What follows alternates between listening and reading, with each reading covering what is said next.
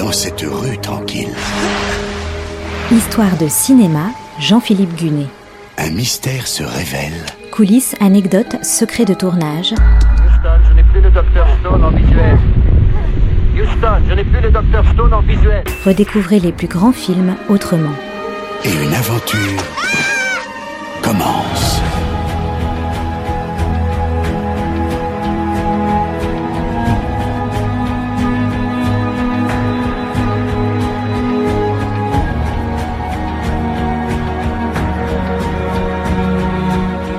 La semaine dernière, je vous ai raconté comment la toute jeune Margarita Rita Cancino s'est extirpée de sa famille étouffante pour faire ses débuts à Hollywood.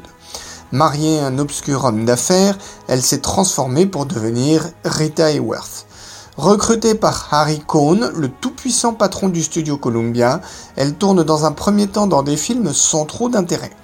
Mais en 1939, dans Seuls les anges ont des ailes, elle impose son éclat face à Cary Grant et Jean Arthur. À cette époque, Rita Hayworth a 21 ans. Harry Cohn ne sait pas trop comment l'employer. Il la prête donc volontiers à d'autres studios, comme la MGM et la Warner. La Warner, justement, l'a fait jouer en 1940 dans La blonde framboise de Raoul Walsh. Au départ, son rôle était prévu pour Anne Sheridan, qui refuse de faire le film suite à un conflit entre Jack Warner et elle. C'est alors que Raoul Walsh décide de la remplacer par Rita Hayworth. Face à Olivia de Havilland et James Cagney, Rita fait sensation.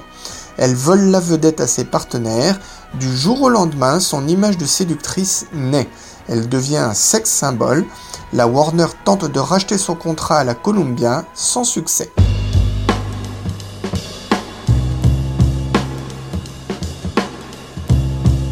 L'année suivante, en 1941, le réalisateur Ruben Mamoulian tourne Arène sanglante. Il exige auprès de Daryl Zanuck, le patron de la 20th Century Fox, que Rita Hayworth soit engagée. Elle est grandiose dans le registre de la femme fatale, son pouvoir de fascination est tel qu'elle est surnommée la déesse de l'amour. Elle fait la couverture des magazines tellement souvent qu'elle devient une star internationale. La même année, en 1941, elle pose dans un négligé. La photo étant une du magazine Life. Elle est tirée à plus de 5 millions d'exemplaires, les pin-ups sont alors à la mode, Rita Hayworth devient la star absolue chez les soldats, les GI, qui affichent sa photo partout. En pleine guerre, l'actrice tient une place aussi importante que Betty Grable. Le général MacArthur dira même qu'elle est une arme secrète contre laquelle Hitler ne peut rien. Le patron de la Fox, Daryl Zanuck, la réclame à nouveau pour tourner deux films supplémentaires sortis en 1942, Mon ami Sally et Sidesta.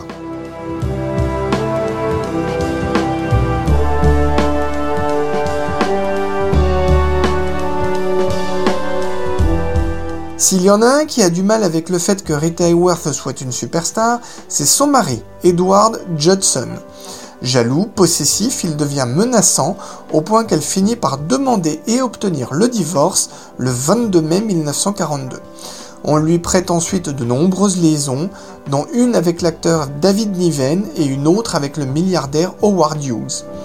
Et justement, parmi les admirateurs de la célèbre photo figure un certain Orson Welles, le cinéaste génial de Citizen Kane. Leur liaison fait les choux gras de la presse qui titre La Belle et le Génie. Orson Welles veut produire un show sur scène avec de la magie et des variétés. Rita Hayworth n'est que trop heureuse de participer. Mais la veille de la représentation, Harry Cohn, le patron de la Columbia, lui interdit finalement de monter sur scène. Dépitée, l'actrice n'a pas d'autre choix que de se consacrer au film qu'elle est en train de tourner, La Reine de Broadway. C'est là qu'Orson Welles lui propose le mariage, qui a lieu le 7 septembre 1943. L'extrait que vous allez entendre est tiré de La Reine de Broadway. Rita Hayworth y joue une danseuse qui devient célèbre du jour au lendemain. Elle discute de cette toute nouvelle célébrité avec son fiancé, incarné par Gene Kelly. Six months then. Seven. Seven then. Seven months, three days, four hours, 23 minutes.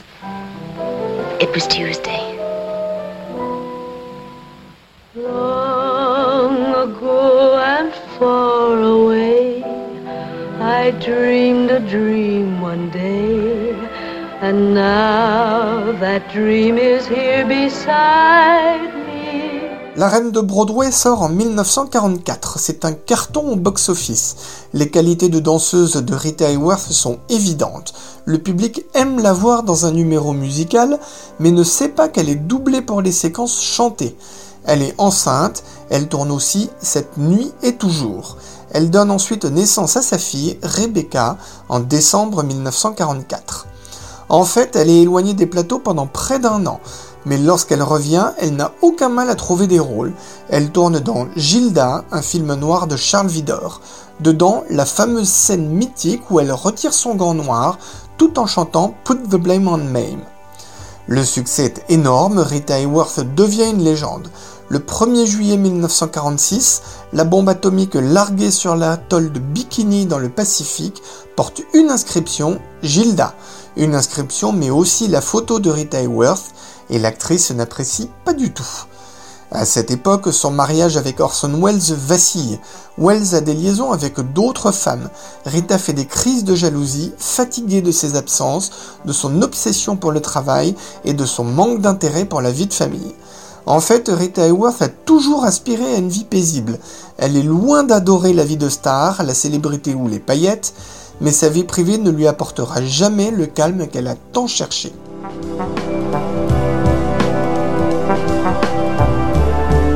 Rita Hayworth et Orson Welles sont en instance de divorce lorsqu'Orson Welles écrit La Dame de Shanghai. Rita Hayworth accepte d'y jouer pour démontrer ses talents d'actrice dramatique, mais elle arbore un look totalement refait. Fini, sa chevelure auburn flamboyante. Elle est blond platine avec un style beaucoup plus froid. Malgré ses qualités de mise en scène et les excellentes critiques, le film est un échec cinglant. Le public ne pardonne pas à Orson Welles d'avoir ainsi démythifié Rita Hayworth. Harry non plus, le patron de la Colombienne n'avait évidemment pas été consulté.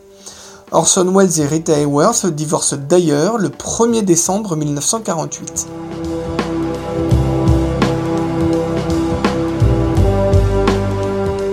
L'actrice restera tout de même une star populaire jusqu'à la fin des années 50. Elle se mariera trois autres fois. Une avec le prince Ali Khan en 1949, qui lui donnera une seconde fille, Yasmina. Une autre avec le chanteur Dick Haymes en 1954 et une dernière en 1958 avec le producteur James Hill. Dans les années 60, elle aura des problèmes de mémoire que tout le monde mettra sur le compte de l'alcoolisme, alors qu'en réalité ce sont les premiers symptômes de la maladie d'Alzheimer. Son dernier film, La colère de Dieu, est tourné en 1972. Sa maladie d'Alzheimer n'est diagnostiquée qu'en 1980. Elle mourra le 14 mai 1987 à l'âge de 68 ans.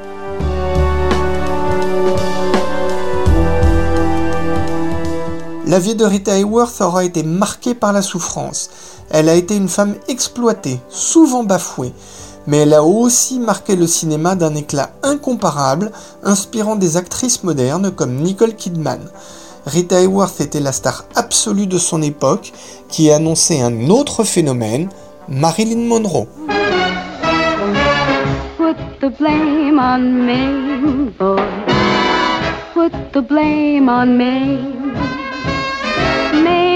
Dance called the Hitchy Coo. That's the thing that slew my groove. C'était Histoire de cinéma avec Jean-Philippe Gunet, à retrouver chaque semaine et en podcast sur notre site internet artdistrict-radio.com. That's the thing that slew my groove. Put the blame on me, boys. Put the blame on me.